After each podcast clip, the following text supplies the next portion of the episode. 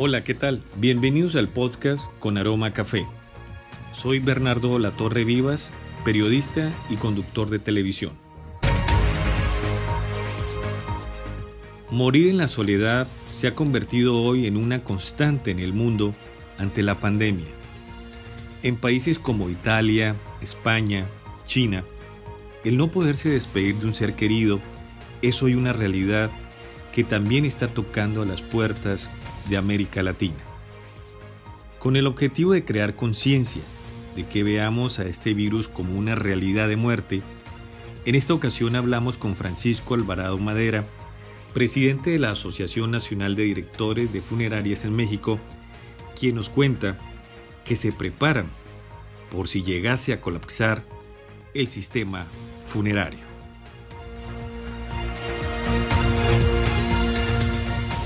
Quiero darle las gracias al licenciado Francisco Alvarado Madera, presidente de la Asociación Nacional de Directores de Funerarias, y quisiera comenzar esta entrevista preguntándole cómo han cambiado las reglas hoy para despedir a un ser querido ante esta pandemia que vivimos a nivel mundial.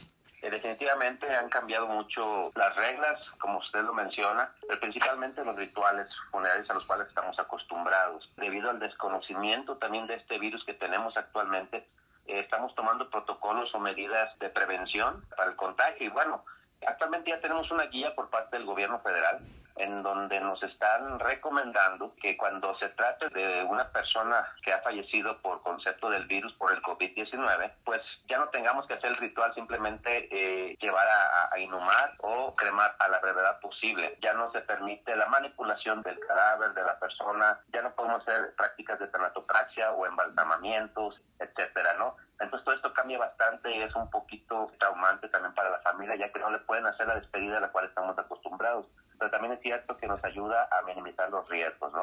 También es cierto que ahorita no se ha conocido que un cadáver contamine, pero estamos expuestos a los fluidos, líquidos que puedan tener el, cadáver y pues tenemos que hacer un protocolo de seguridad en el cuerpo y posteriormente llevarlo a cremar o a inhumar a la brevedad posible de las próximas cuatro horas después del fallecimiento.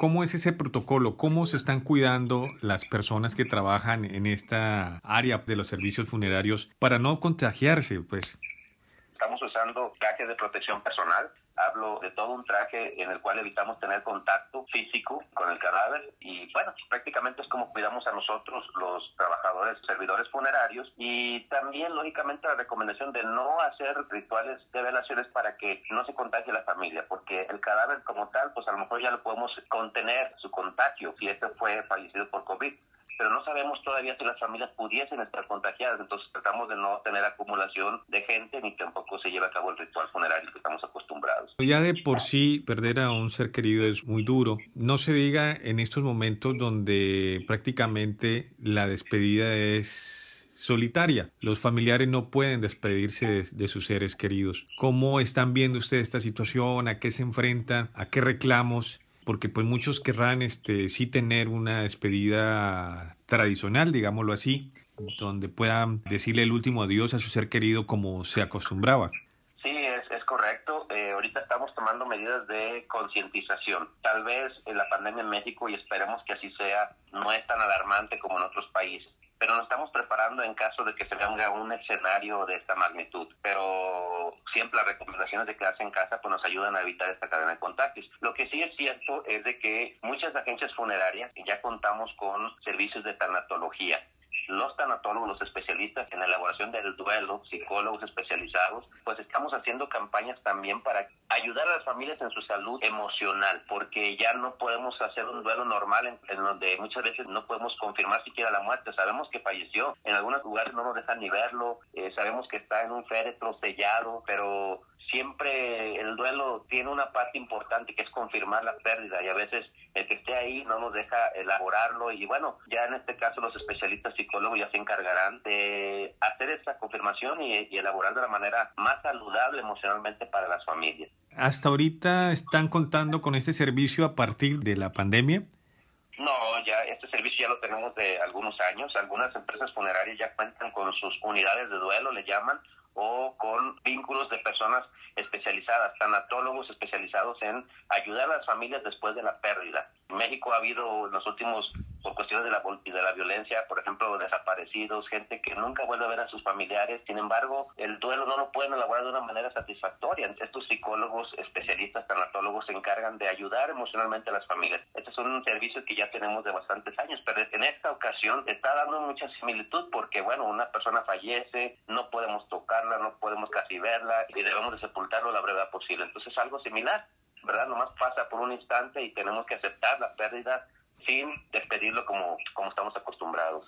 ¿Cómo está el brote en las diferentes partes del país donde los servicios funerarios pues están atendiendo, se están dando abasto, están suficientemente listos para atender en lo que pueda venir?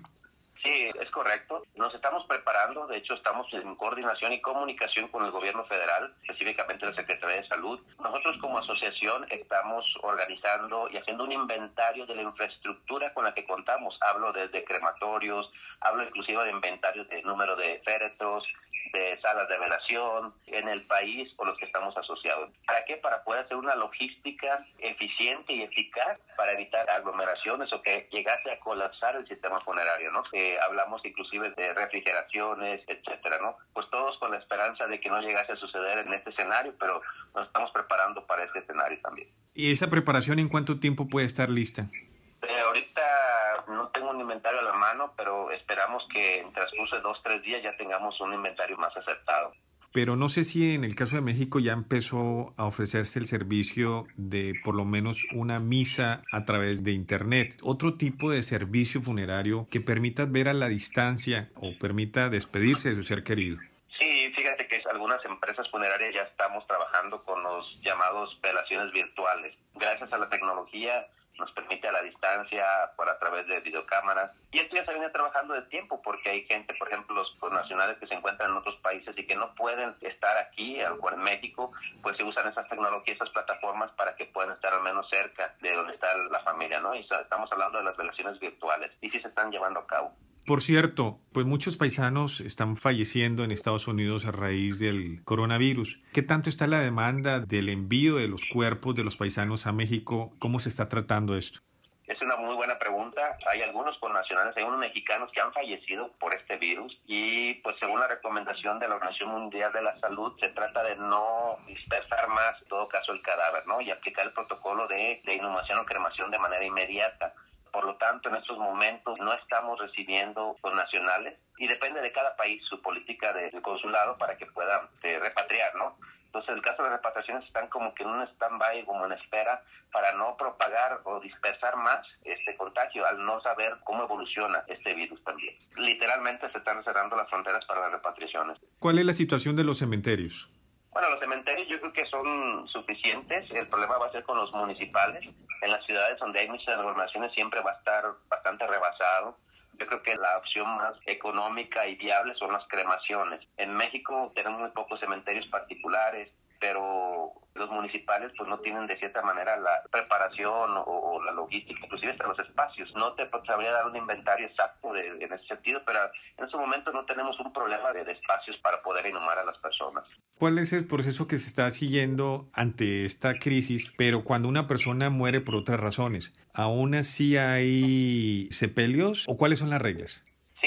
Sí, definitivamente sí las hay. Hay eh, velaciones, nada más que son las recomendaciones generales. No acumular tanta gente. Por ejemplo, un velorio en la práctica ahorita lo estamos aplicando. No tener más de 20 personas en una sala de velación, hasta 10 personas. También depende de las dimensiones de la sala. Guardando la sana distancia, teniendo todos los protocolos de limpieza, de higiene, de sanitización. Inclusive recomendamos a las familias que se turnen en los horarios de la velación y en algunas ocasiones solamente velamos por cuatro horas o hasta ocho horas máximo independientemente de la causa del fallecimiento. Aquí lo importante es no hacer aglomeraciones de personas, de familias. Las funerarias que no cumplan con el protocolo que se debe seguir con las personas que fallecieron por el virus, ¿tienen algún castigo, alguna sanción? Definitivamente pueden ser hasta clausuradas. Yo creo que la Secretaría de está muy al pendiente, sobre todo cuando se trata de personas que fallecieron por este virus. Sí, están muy al pendiente ellos monitoreándolo y sí, un establecimiento puede ser hasta clausurado en caso de que no se lleven a cabo esos protocolos, esas medidas. ¿Qué es lo más difícil que les ha tocado ver o que ha escuchado, licenciado, en estos días o en estas últimas semanas de tener que vivir o enfrentar un escenario de desolación en los funerales? No necesariamente sé, lo único que pasa, las familias a lo mejor no están entendiendo mucho, eh, las personas, el trauma psicológico de no despedir de una manera digna, pero realmente este, nosotros nos implica menos costo sin embargo, eh, hacer un ritual más sencillo con pocas personas. Pero bueno, estamos tratando de agilizar todo este procedimiento de la manera más eficiente, eficaz y sana emocionalmente para las familias. De por sí, pues ya es la pérdida del ser humano, el no poderse despedir, pues ya es, digamos que una doble carga, un doble dolor, ¿no? Es correcto. Esto apenas empieza y se vislumbran días o semanas difíciles. ¿Algún mensaje que quieran mandar en este sentido de concientización a la comunidad? Sí, te agradezco mucho porque yo creo que es lo más principal de hacer la comunicación a, la sociedad en general, ¿no? Pues que tomemos conciencia de que nos estemos preparando emocionalmente y entender también es una manera de ayudar. Tal vez nuestro ser querido ya ha partido desafortunadamente de una manera en la cual no estábamos preparados, como el caso de un contagio por coronavirus.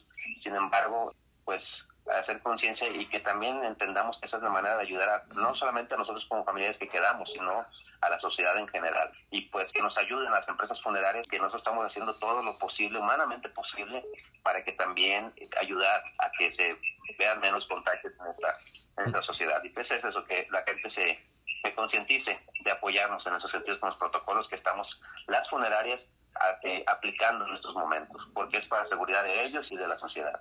Ahora sí que es un trabajo en equipo, pues que llegue a realizarse de la, de la manera menos dolorosa, de la manera más rápida y que podamos, como usted bien dice, ir en ese sentido de hacer conciencia. Licenciado Francisco, le agradezco mucho su tiempo que nos haya hoy este, atendido la llamada para nuestro programa. Está abierta la invitación para seguir hablando de este tema tan interesante, que es un tema difícil, que es un tema lamentable porque se trata de, de perder la vida, pero que tenemos que enfrentarlo y saberlo manejar. Es correcto. Les agradezco mucho. Gracias, licenciado. Buenas tardes y que esté muy bien. Hasta luego. Gracias. Gracias. Hoy necesitamos ver las calles sin humanos. Que veamos que así como se están despidiendo en la distancia de sus seres queridos en otros países, nos puede tocar en México si no tomamos las precauciones. Saquémosle la vuelta a este impacto doloroso. Quédate en casa. Hasta pronto.